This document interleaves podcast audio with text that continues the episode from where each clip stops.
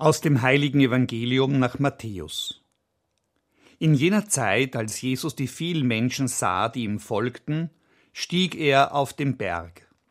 Er setzte sich, und seine Jünger traten zu ihm. Und er öffnete seinen Mund, er lehrte sie und sprach Selig, die arm sind vor Gott, denn ihnen gehört das Himmelreich. Selig die Trauenden, denn sie werden getröstet werden. Selig die Sanftmütigen, denn sie werden das Land erben. Selig die hungern und dürsten nach der Gerechtigkeit, denn sie werden gesättigt werden. Selig die Barmherzigen, denn sie werden Erbarmen finden. Selig die rein sind im Herzen, denn sie werden Gott schauen. Selig die Frieden stiften, denn sie werden Kinder Gottes genannt werden. Selig die verfolgt werden um der Gerechtigkeit willen, denn ihnen gehört das Himmelreich.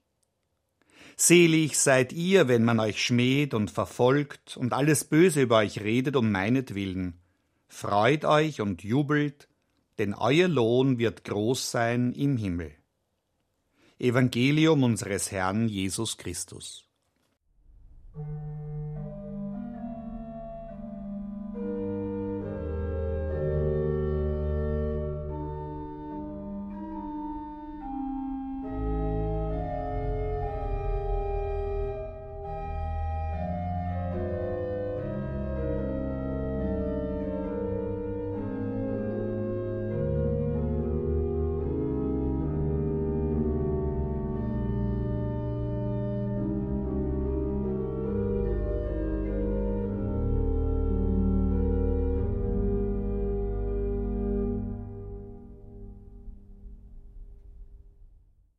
Wie kann ich versuchen, das Fest aller Heiligen mit einem Wort zu beschreiben?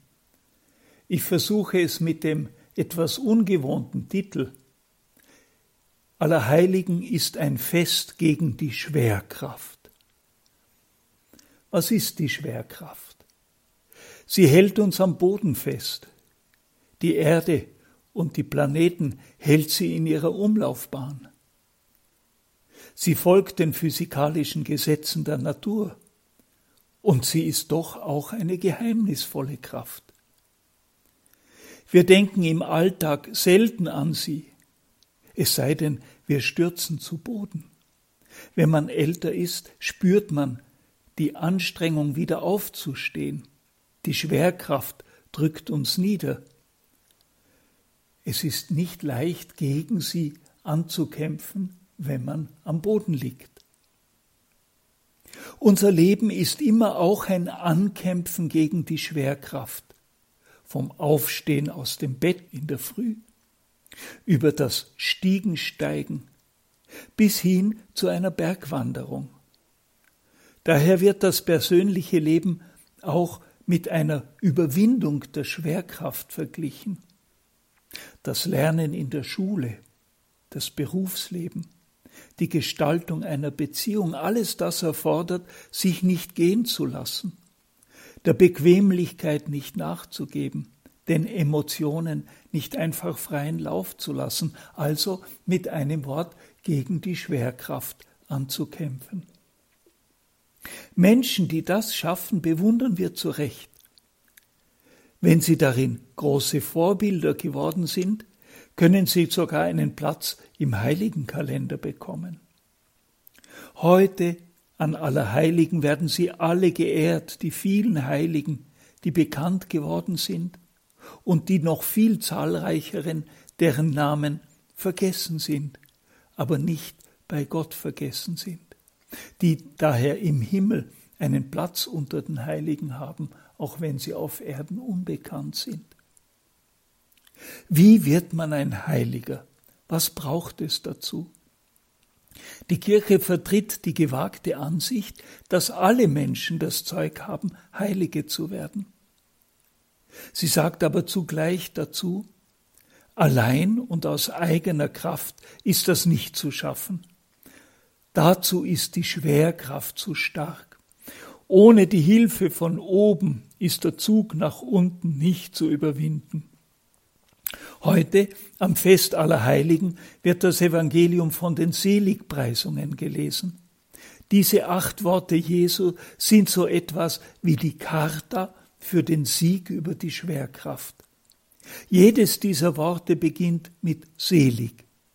In allen geht es um die Wege zu einem gelungenen Leben. Heilig werden hat mit Freude zu tun. Kann man sich vorstellen, einen Heiligen, der freudlos oder gar ohne Humor ist? Doch ebenso wenig gibt es Heilige, die ohne Prüfungen und Leiden durchs Leben gegangen sind. Heilige, das sind Menschen wie wir alle. Nur haben sie gewusst und erlebt, dass wir von Gott und voreinander arm sind, selig, die arm sind vor Gott. Sie haben, wie wir alle, Kummer und Sorgen gekannt. Darüber haben sie aber die Not der anderen nicht vergessen, selig die Barmherzigen.